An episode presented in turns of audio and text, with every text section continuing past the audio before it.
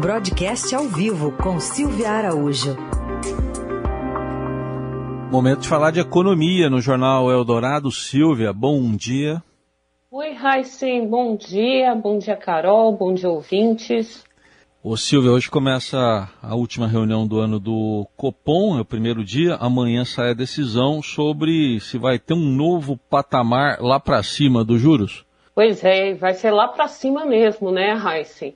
Hoje tem a primeira parte da reunião do Copom, uma, a, primeira parte eles vão analisar um pouco de conjuntura, mas a decisão fica mesmo para amanhã, depois da segunda etapa da reunião. E a expectativa é de que a Selic fique é 1,5 ponto mais alta do que os 7,75 que a gente tem vigente hoje no país aí a Selic deve terminar o ano em 9,25%. Não vai atingir aqueles 10, aqueles dois dígitos ainda, mas está, infelizmente, endereçado uma alta ainda maior para o ano que vem. Bom, desde o último encontro do Copom, a gente falou bastante aqui as apostas para o aumento da taxa de juros para essa reunião, essa última reunião do ano. Essas apostas oscilaram bastante.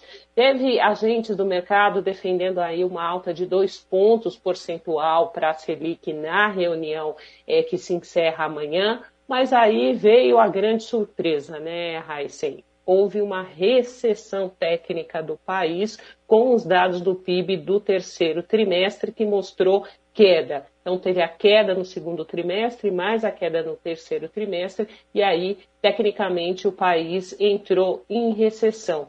E ainda se avizinha para o ano que vem um, um crescimento econômico muito baixo, se não um crescimento negativo, ou seja, uma queda do PIB também no conjunto do PIB do ano todo de 2022.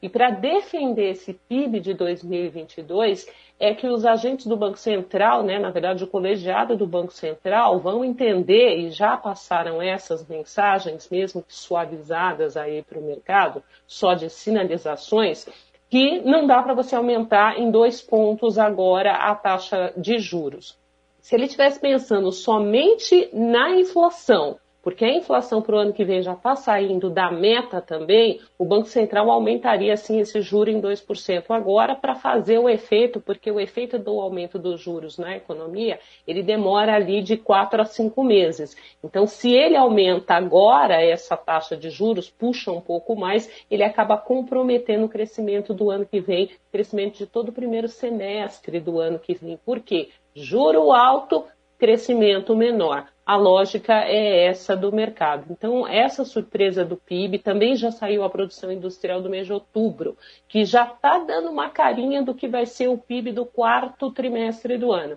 E essa produção industrial que foi divulgada pelo IBGE também veio com dados bastante fracos, na realidade, dados ruins, mostrando que esse último trimestre do ano deve ser também um trimestre bastante complicado. E olha, Heisen, você pode me perguntar, Silvia, como é que vai ficar o ano? Como é que a gente vai crescer 4,5%, 4,7% nesse ano de 2021? Simplesmente porque a base de comparação é muito fraca. A gente lembra que o PIB no ano passado caiu 4%.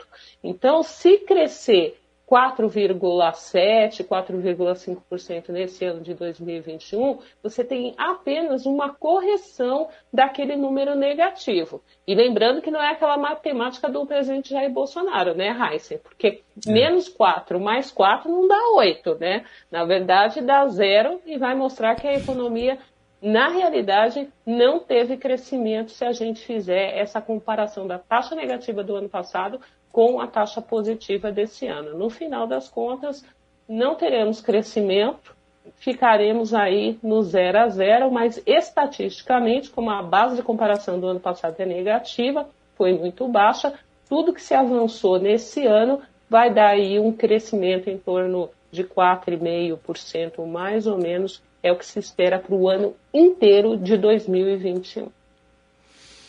Silvia, conta pra gente como é que tá ficando o Ministério da Economia, especialmente o ministro Paulo Guedes, depois de um de uma reestruturação, né? Tá sendo chamado assim, mas desembarque de muita gente importante. Para ser delicada, né? Carol. Uma reestruturação no Ministério da Economia, mais uma, né? Olha, Carol, a gente perde até as contas, mas se eu não me engano é a terceira grande reestruturação, se a gente pensar assim nos blocos que foram saindo eh, de secretários no Ministério da Economia, desde que esse, esse novo ministério, né, comandado pelo Paulo Guedes, ele foi montado, lembrando que é um ministério gigantesco, né, que ele abarcou outros ministérios, o Ministério do Planejamento, o Ministério da Indústria e Comércio, o Ministério eh, do Trabalho, que foi desmembrado agora por, acor por acordos políticos. Enfim, a gente tem mais uma debandada como a gente vem falando, né, tem chamado de debandada, a Carol é muito bacana, chama de reestruturação. Agora é o, o secretário da Receita que está saindo, né, o José Tostes. A gente pode falar até que é um, uma queda para o alto, né, que ele está indo para um cargo na Organização para a Cooperação do Desenvolvimento Econômico, que é a OCDE, mas está saindo é, do, do, do, conjunto ali do Ministério da Economia. E a gente lembra que o Tostes ele é o segundo secretário da Receita, porque o primeiro, aquele que entrou com o Dream Team do Guedes, logo na posse do, do presidente Jair Bolsonaro, foi o Marco Sintra, que foi desligado do governo à época é, por conta de discussões aí sobre a criação de um imposto ali parecido com a CPMF para aumentar a arrecadação, né? A gente falou bastante disso na época, então o Sintra saiu, entrou o Tostes e agora vem um terceiro secretário é, da Receita Federal. E a gente lembra, Carol, que a Receita é uma secretaria muito estratégica dentro do Ministério da Economia, ela controla ali o, o dinheiro que entra, né? Ela, na realidade, é uma secretaria até de fiscalização, porque se há uma coisa que funciona nesse país é a Receita Federal. Vide o ajuste anual de imposto de renda que todo mundo tem que fazer, né? Se não fizer a receita, vai lá, vai em cima das pessoas que fizeram errado, é, vai atrás dos sonegadores, enfim, é um órgão muito estratégico dentro do Ministério da Economia.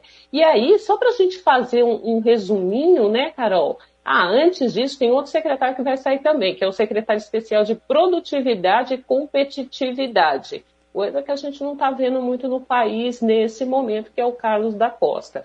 E todos esses secretários, eles estão saindo do Ministério da Economia por desentendimentos é, internos. A gente lembra que essa, esse Ministério da Economia ele foi formado com um time que prometia uma política econômica bastante liberal.